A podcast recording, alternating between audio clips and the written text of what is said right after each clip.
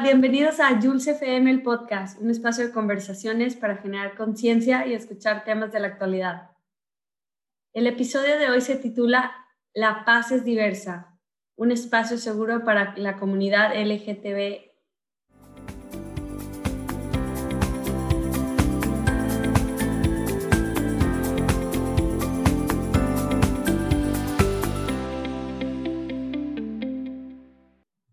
Hoy tenemos como invitada a Eli.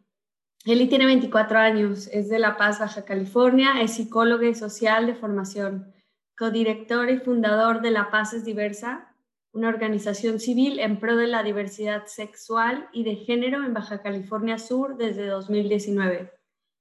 Eli es ilustrador novato y papá de Ámbar, una perrita muy especial. y bueno, hola Eli, ¿cómo estás? Hola Jules, muy bien. ¿Y tú? Muchas gracias por invitarme a este espacio. Muy bien, aquí yo muy contenta de tenerte. Aquí tengo muchas ganas de preguntarte muchas cosas. Y bueno, primero que nada, ¿cómo me puedo dirigir a ti para que te sientas incluido? Pues yo me identifico como una persona en el espectro no binario y mis pronombres preferidos son los neutros, es decir, ella o psicólogo. Pero cualquier pronombre me funciona bien. Muchas gracias, Jules. Vale, voy a intentar porque yo no estoy muy acostumbrada, pero bueno, es cuestión de poco a poco, ¿no? De echarle ganas. Y bueno, te quería preguntar, ¿cómo surge la idea de la paz es diversa? Pues la paz diversa realmente comenzó hace dos años, este, porque detectamos que no teníamos ningún espacio seguro para nuestra comunidad en la ciudad. O sea, no había un lugar donde las personas que somos LGBT más pudiéramos encontrarnos, acompañarnos, organizarnos, hacer redes y más.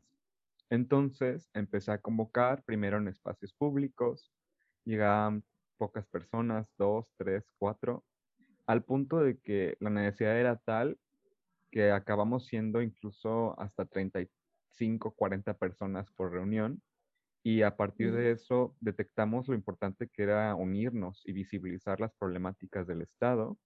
Y, y comenzamos a, organizar la onceava Marcha del Orgullo aquí del este, de La Paz, que acaba siendo la más grande histórica del Estado.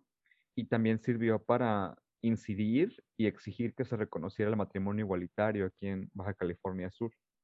Entonces, así comienza La Paz Diversa y hemos seguido ofreciendo espacios seguros, generando este, eventos, talleres y más actividades para sensibilizar e informar a la gente. Y ahora ofrecemos también acompañamiento psicológico y acompañamiento legal y pues seguimos creciendo. Wow, muy interesante. Se ve que haces muchas cosas. Oye, y por ejemplo, cuando tú propusiste estas reuniones al principio, ya existía, ya habías dicho, bueno, vamos a llamarle La Paz es diversa, o dijiste, voy a convocar a la comunidad a ver quién se junta y luego ya surge el nombre, empiezan a hablar, qué se va a hacer, o sea, ¿tenías la, la intención de formar una ONG desde ese momento? No, para nada, Jules. La verdad es que todo fue como, incluso este de La Paz es diversa fue parte de mi trabajo de tesis. Yo soy psicólogo social, psicólogo, y en mi universidad yo, es, es muy importante todo el trabajo comunitario y, acercarnos este, a la población. Yo estaba trabajando con adolescentes trans en Ciudad de México. Empieza una huelga en Ciudad de México. Yo ya estaba haciendo activismo y voluntariado en otras organizaciones de allá. Vengo acá, empiezo a convocar con la intención de generar esos espacios, pero realmente no, jamás fue la intención de hacer una organización ni nada, porque yo tenía la intención de regresar a Ciudad de México, ¿sabes? No, mm. no pensé quedarme en La Paz otra vez para vivir. Y, este, y la gente se motivó tanto y fue creciendo tanto y todo que decidimos, no, pues tenemos que tener un nombre. Entonces el nombre pues lo construimos colectivamente, involucrando a todas las personas, porque justo la paz diversa es eso, es un proceso y es un proyecto construido con las voces y las manos de todos, ¿no? No es, no es solamente una cabeza o una persona. Yo estoy aquí hablando por, por todas las personas de la paz diversa, no, no solamente por Eli, por así decirlo. Qué bien. Aparte, me encanta el nombre porque además es simple, pero dice todo. O sea, me encanta eso, es muy integral. Decir la paz es diversa ya, ya es un mundo, ¿no? Es universal, no sé cómo decirlo. Oye, y bueno, ese trabajo con adolescentes, ¿cómo, cómo es? Un poco antes de retomar la paz, este, me gustaría saber cómo, qué aprendiste o si, si es fácil, porque muchas veces dicen que los adolescentes, cuando somos adolescentes, no sabemos lo que queremos ni nada, pero ¿cómo fue trabajar con esta parte de la población o este grupo? Claro, me, me gusta que digas esto de, de, lo que se suele decir de los adolescentes, ¿no? De que no saben lo que quieren. Yo lo que aprendí trabajando con adolescentes es que la mayoría de las veces, pues sí saben lo que quieren, ¿no? Sí saben lo que necesitan en ese momento, pero tenemos este rollo adultocentrista, este rollo de superioridad por nuestra edad o, o quizás por nuestra formación o lo que sea, y no nos detenemos a escuchar. Y acá me interesa sobre todo hablar de la escucha activa, porque no es nada más, este, me detengo a escucharte lo que sea, es pensar desde dónde estoy escuchando, ¿no? O sea, qué lugar estoy teniendo aquí en este momento mientras estoy contigo y qué implica escuchar. Entonces, trabajar con adolescentes fue sobre todo reconocer esto, reconocer que tienen su voz y por eso cuando digo, hablo sobre mi tesis, digo trabajar con, porque no es que yo fui y este, como psicólogo así este, yo sé todo y te voy a analizar o te voy a estudiar, sino fue más bien, vamos a hacer esta tesis juntos, vamos a, trabajar en, en, esta tesis de forma colaborativa y vamos a ver este, qué descubrimos, ¿no? qué encontramos trabajando colaborativamente.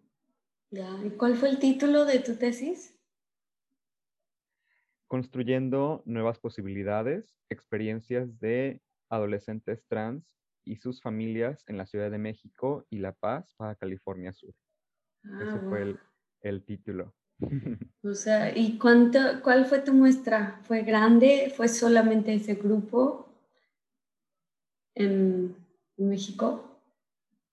Trabajé con dos familias nada más, una familia en Ciudad de México y una familia en La Paz. Este, ambas familias compuestas principalmente este, pues por el adolescente, ambos eran chicos trans y sus mamás, y y más bien no era, era una tesis de mm, un acercamiento cualitativo, por así decirlo. Lo que me interesaba era escuchar sobre sus experiencias, conocer qué es lo que este, no solamente ayudó a les chiques a, en su transición, sino también ver qué estaba pasando con las mamás, porque no es sencillo para las familias muchas veces hacer este proceso de aceptación y es un proceso mucho más complejo de lo que pensamos. O sea, no es nada más un día, este, sales del closet o les dices cualquier cosa y te dicen sí o no, ¿no? Pasan muchísimas cosas mm. y también pues involucran muchos factores para que las familias vayan caminando hacia la aceptación de sus hijos.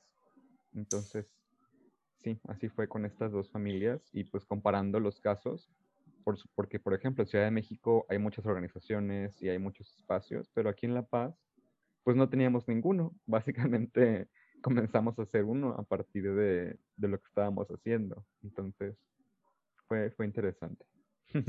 Sí, suena muy interesante porque la verdad, em, como dices, bueno, o más bien, me cayó el 20, como que siempre se trabaja con la persona trans, gay, lesbiana, pero mm, no hay espacios, bueno, no sé, desconozco, donde también se conozca, digo, se trabaje con la familia, ¿no? Y eso me gusta de ti, que quieres incluir todo porque es, es un sistema más complejo, hay procesos, cada quien lo vive distinto, si es una familia de, no sé, madre soltera o la madre acepta, el padre no, o sea, todo tiene que ver, yo creo que muy interesante. Y bueno, volviendo ya ahora sí a, la paz es diversa, eh, ¿qué acciones hacen, o sea, se reúnen una vez a la semana o es, hay un espacio, no sé si tienen una oficina, un, un lugar donde llega la gente y se identifica, se apuntan a, no sé, a su base de datos, o si hay membresías, no sé cómo funcionan. me encantaría tener una membresía. este, no, este, ojalá tuviéramos oficinas. La verdad es que ahorita pues estamos apuntando a crecer y bueno, más que oficinas, tener un espacio que pueda servir como un lugar seguro físico, un lugar que sea nuestro y también que funcione como refugio. Eso es, yo supongo, más adelante.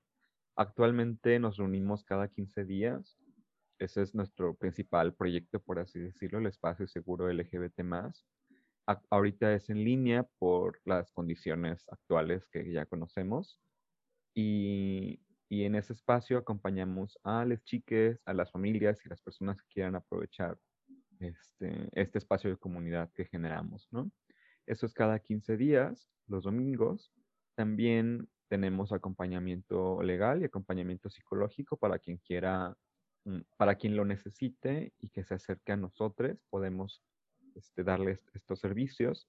Y pues todo el tiempo estamos generando actividades. La verdad es que como somos la única organización, bueno, la única organización activa en La Paz y de las pocas que están en Baja California Sur haciendo algo, pues cada vez que pasa algo tenemos que hacer frente. Por ejemplo, hoy fue como contexto breve, este, hace poco tuvimos que incidir para que el Instituto Estatal Electoral reconociera las acciones afirmativas y entonces haya personas LGBT más en las boletas en las elecciones de este año, por ejemplo. Entonces es una acción política. Y también pues todo el tiempo nos estamos adaptando a lo que podemos hacer. También este, hace poco generamos un ciclo de cine y todo el tiempo estamos generando eventos y espacios culturales que sirven mucho para sensibilizar e informar a la gente. Me encanta, me encanta.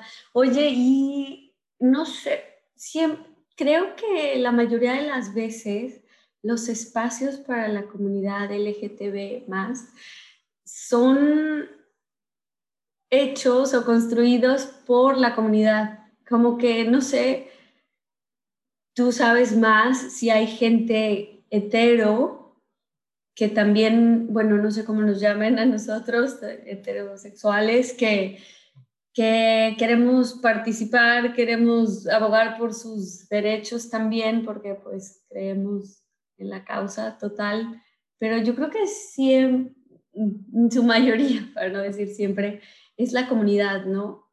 No sé, bueno, quizás estoy equivocada. Pues creo que sí, o sea, normalmente hay o suele haber esta división y muchas veces es para proteger a la misma comunidad, ¿no? Porque hay muchas personas cis hetero, que aquí le agregué otra palabra, cis, que significa que no eres trans, básicamente, por decirlo este, brevemente. Este, porque muchas personas cis hetero no están sensibilizadas y a veces intencional o no intencionalmente acaban violentando a otras personas de la comunidad. Entonces, eso es mm. un reto que tenemos y, de hecho la apuesta de la paz diversa desde un inicio, como comentabas hace rato, ha sido tener las puertas bien abiertas, bien, bien, bien, bien abiertas para que todas las personas se acerquen. Entonces, nosotros, por lo menos en la paz diversa, tenemos personas cis y tenemos muchas otras personas que se acercan, porque, por ejemplo, en las familias, no es cierto que una persona LGBT tiene únicamente familiares LGBT, ¿no? Incluso por probabilidad es muy difícil.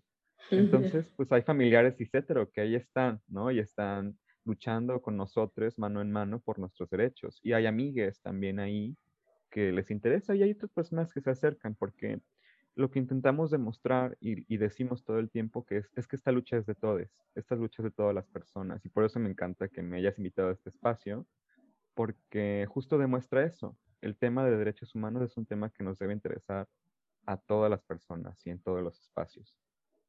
A todos aprendería de ti yo. Qué bien, me da mucho gusto y, creo que te, te, auguro, la verdad, mucho éxito con todo esto porque lo haces con, con el corazón y con la intención de verdad eh, influir o tener injerencia política y social en esta comunidad. Y bueno, me gustaría saber ese término que mencionas de cis hetero, ¿cuál es la diferencia entre trans y cis? Si nos puedes... Este, cis y trans son prefijos que vienen del latín. Cis significa del mismo lado y trans significa del otro lado. Usamos cis para referirnos, o bueno, cisgénero, para referirnos a las personas cuyo género actual coincide con el que le impusieron al nacer. O sea, si al nacer te dijeron, es niña, y tú el día de hoy, 2021, este, te sigues identificando como mujer, pues eres cisgénero, ¿no? hasta el día de hoy. Y este, por otra parte, si eres trans, significa que el género que te impusieron al nacer no coincide con el que te identificas actualmente. Entonces, si te impusieron niña al nacer, pero actualmente te identificas como hombre, entonces eres un hombre trans. Mm, de eso van los, los temas. Ya, ya, ya. Muy interesante. Oye, Yeli, mm, ¿a qué retos se enfrenta la organización, además de, de discriminación y bueno, todo eso que hablaremos? Pero como tal, ¿qué, qué es lo difícil el día a día? Pues hay múltiples retos, Jules. Ahorita, este, por ejemplo, es temporada de elecciones, ¿no? Voy a hablar, pues, porque es lo que nos atraviesa ahorita. Y hay muchas personas y partidos y organizaciones que se oponen a nuestros derechos y los están usando como campaña, ¿no? Para hablar de una sola forma de tener una familia, por ejemplo, negando a las familias diversas. También buscan oponerse a nuestros derechos, como el derecho al matrimonio o el derecho a la identidad. Entonces, eso hace que vivamos una violencia mediática constantemente, hablando del día a día, o sea, todo el tiempo o muy seguido ves en medios cómo se utiliza quiénes somos y lo que vivimos para atacarnos.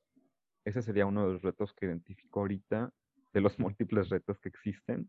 Y pues como organización, este, pienso en que justo como somos una organización que vela por los derechos LGBT son pocas las otras, las personas que se interesan muchas veces por lo que hacemos, lo cual dificulta mucho que crezcamos, dificulta mucho que consigamos recursos para crecer, porque todo esto lo hacemos este, pro bono, gratis, por así decirlo. Pro bono suena más bonito. y, y pues eso dificulta mucho crecer. Además, quienes estamos en la parte de coordinación organizativa, por así decirlo, somos todos jóvenes y el mundo, o por lo menos México, desafortunadamente acaba siendo muy adultocentrista y se olvidan de nuestras capacidades o nos quieren hacer menos por ser mm. jóvenes, ¿no? Sin reconocer lo que podemos hacer o lo que podemos eh, crear y organizar y demás. Esas son mm. algunas de las problemáticas que identifico ahorita. Podría tardarme más en recorrer otras. Todo el episodio. Es la idea. Ya. Oye, ¿y te dedicas al 100% a tu organización? Actualmente sí, diría que la Paz Diversa ocupa la mayor parte de mi tiempo. También, pues, soy psicólogo social y actualmente estoy buscando especializarme en psicoterapia, entonces también estoy tomando cursos, recién concluí un diplomado, estoy a la par este, estudiando y, dedicándome a la organización al 100%. Así. Qué bien, no dejes ninguna de las dos, la verdad. Te va a ayudar mucho y va a servir para que ayudes a mucha gente. Oye, Eli, ¿qué diferencia hay entre eh, la discriminación de hacia personas gay y a personas trans? Creo que es una pregunta muy buena. Mm, cuando hablamos de la discriminación, hacia personas gays, estamos hablando de homofobia, que tiene que ver este, con la orientación sexual, ¿no? Que tu orientación sea mm, hacia una persona del mismo género. Y pues hay muchísima, ¿no? En todas partes la homofobia se manifiesta sobre todo en violencia, se manifiesta en la falta de reconocimiento de derechos, porque por ejemplo en México todavía no es posible que las personas, este, las parejas del mismo sexo mismo género se casen, porque no en todos los estados tenemos reconocimiento del matrimonio igualitario, por ejemplo. y, desafortunadamente sigue habiendo mucha violencia, en, sobre todo en estados como Veracruz. Sin embargo, la violencia hacia las personas trans es considerablemente mayor. Todavía no se reconoce la identidad trans en casi ningún estado. De hecho, creo que son nada más como siete estados de los treinta y pico. Y, ¿Y esto qué significa? Se manifiesta en mucha violencia en muchos espacios, porque, por ejemplo, si eres un hombre cisgénero homosexual, nadie te va a violentar por tu identidad o te va a decir, no, pues es que no te llamas así o no eres tú quien aparece en esta identidad. O sea, no se te violenta por tu identidad. Mm. Sin embargo, las personas trans sí, y esto se ve cuando acceden a servicios de salud, cuando acceden a servicios como la educación, cuando acceden a muchos otros espacios donde se les niega o no se les reconoce su identidad. Y esto, pues además de, de ser, por supuesto, muy dañino para su salud mental, también genera y se transforma en, en violencia física, desafortunadamente, en otros casos. y, y, eso pues vulnera mucho, mucho a las personas trans, sobre todo a las mujeres trans que suelen ser mm, más visibles. ¿Cómo es em, un hombre trans? Bueno, se nota, quizás se nota menos, ¿no? Que una mujer. Igual es la, la diferencia, no sé. Tiene que ver sobre todo, eh, esto es una sola, una sola visión, hay otras más y también pues es importante escuchar directamente a las personas trans. Este, tiene que ver sobre todo con incluso las mismas reglas del género, por así decirlo, ¿no? Pues un hombre en México, por lo menos, pues trae camisa, jeans, tenis y ya, ¿no? O sea, eso es mm. todo el atuendo. Y cuando eres un hombre trans, es más fácil que no se, y esto lo voy a decir entre comillas muy grandes, no se note que eres trans, ¿no? Sin embargo, este, para las mujeres hay otras reglas y otras exigencias, las cuales hacen que luzcan más o sean más este, notorias, sobre todo considerando la misoginia que hay aquí en México y la violencia que viven las mujeres y este, si no comenzaron o no tienen esto que llaman, mm, voy a, voy a agregar otro concepto acá, cispassing. Cispassing, ese cispassing este, se refiere a la capacidad de que una persona trans parezca una persona cisgénero. Mm. Entonces, si no tienen ese cispassing, son mucho más vulnerables que los hombres trans por este, pues por la, por la vestimenta y otras expresiones de género que están aquí relacionadas. es un tema amplio y, hay que revisarlo más. Qué duro, qué duro para la gente, porque la verdad em, yo no, no, tuve la suerte de, de, crecer con alguien así abiertamente gay o trans, pero trans yo creo que si todavía, sí, más bien si las gays sufren discriminación trans es como 10 veces más, ¿no? La potencia. Y, y entonces me, tengo una pregunta un poco aleatoria, random.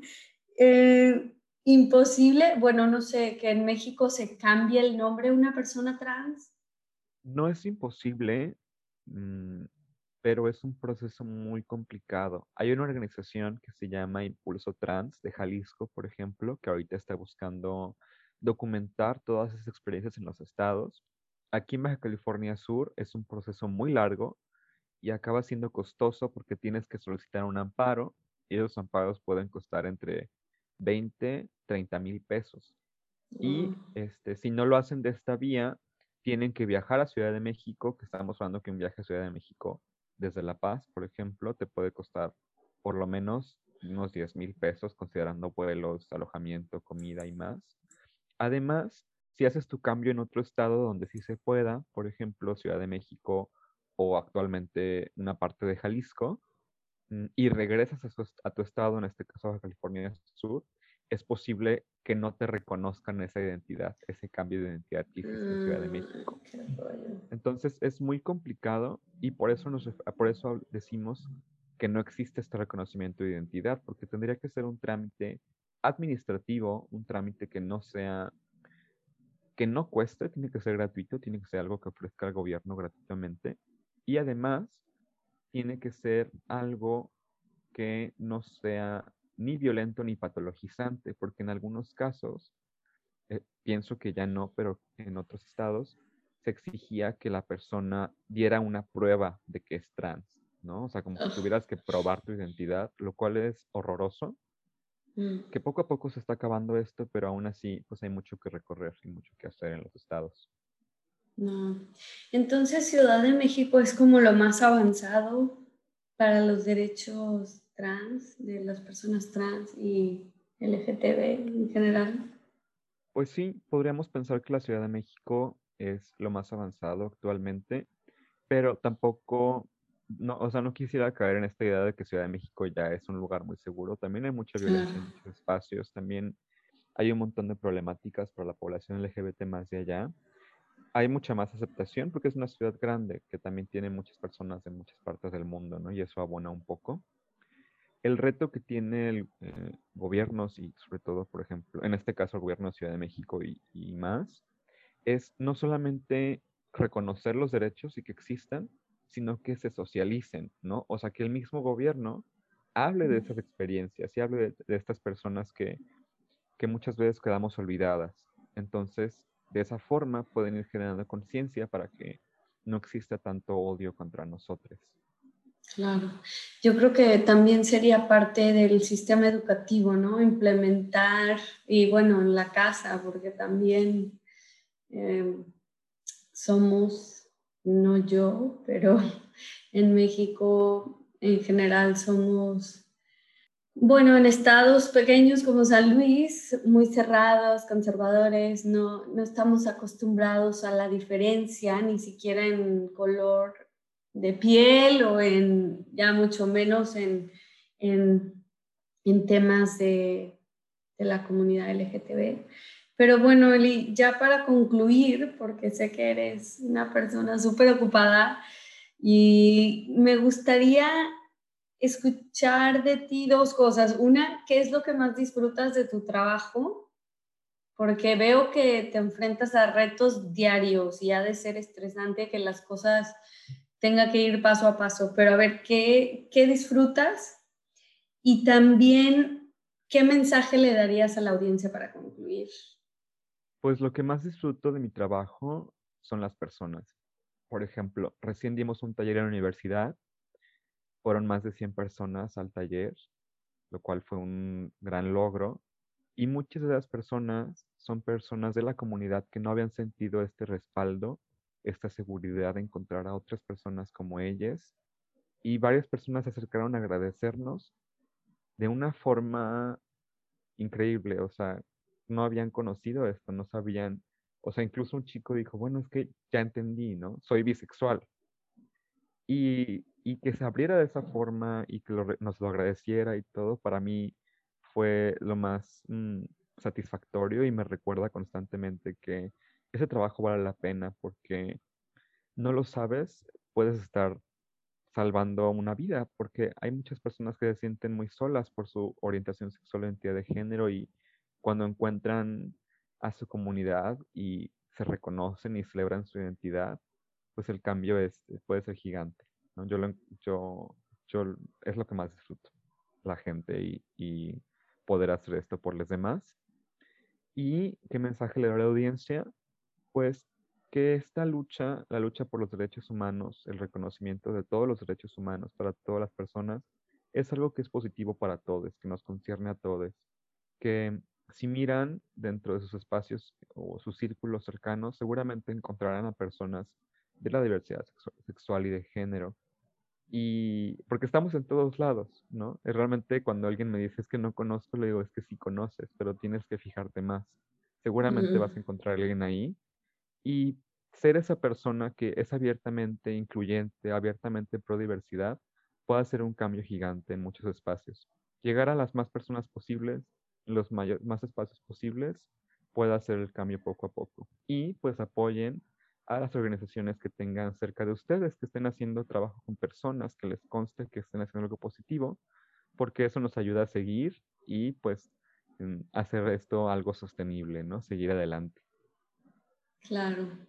Gracias, muchísimas gracias por tu trabajo, Eli. Y tengo otras dos preguntas. Ya había dicho que iba a concluir, pero adelante. Ah, ¿aceptas voluntarios, voluntarias y la otra es donaciones. Si la gente quiere donar a tu organización, ¿a dónde se tienen que comunicar? Si puedes compartir tus redes, por favor. Claro que sí. Muchas gracias, Jules. Sí, aceptamos voluntarios. Toda la ayuda es positiva, toda la ayuda nos permite seguir y generar más para las personas. Entonces, sí aceptamos voluntarios de todo el mundo porque sabemos que esto lo escuchará mucha gente. Y también para donaciones pueden acercarse a nuestras redes. Son arroba La Paz es Diversa en Instagram y Twitter. Y en Facebook estamos como La Paz es Diversa. También esperamos lanzar nuestro sitio web pronto, que será lapazdiversa.org. Les compartiremos esta información con Jules para que puedan ver cómo donar y cómo aportar y pues todo lo que andamos haciendo.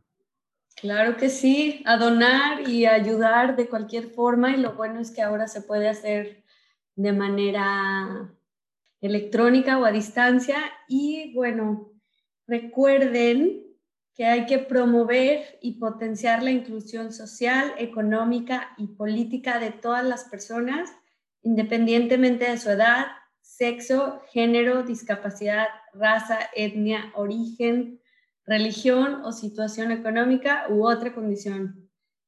Hagamos un mundo mejor siendo personas conscientes y más proactivas con nuestro entorno y especialmente ser incluyentes y pro diversidad. Para más historias, suscríbete al podcast y sígueme en Instagram como YulceFM-el podcast.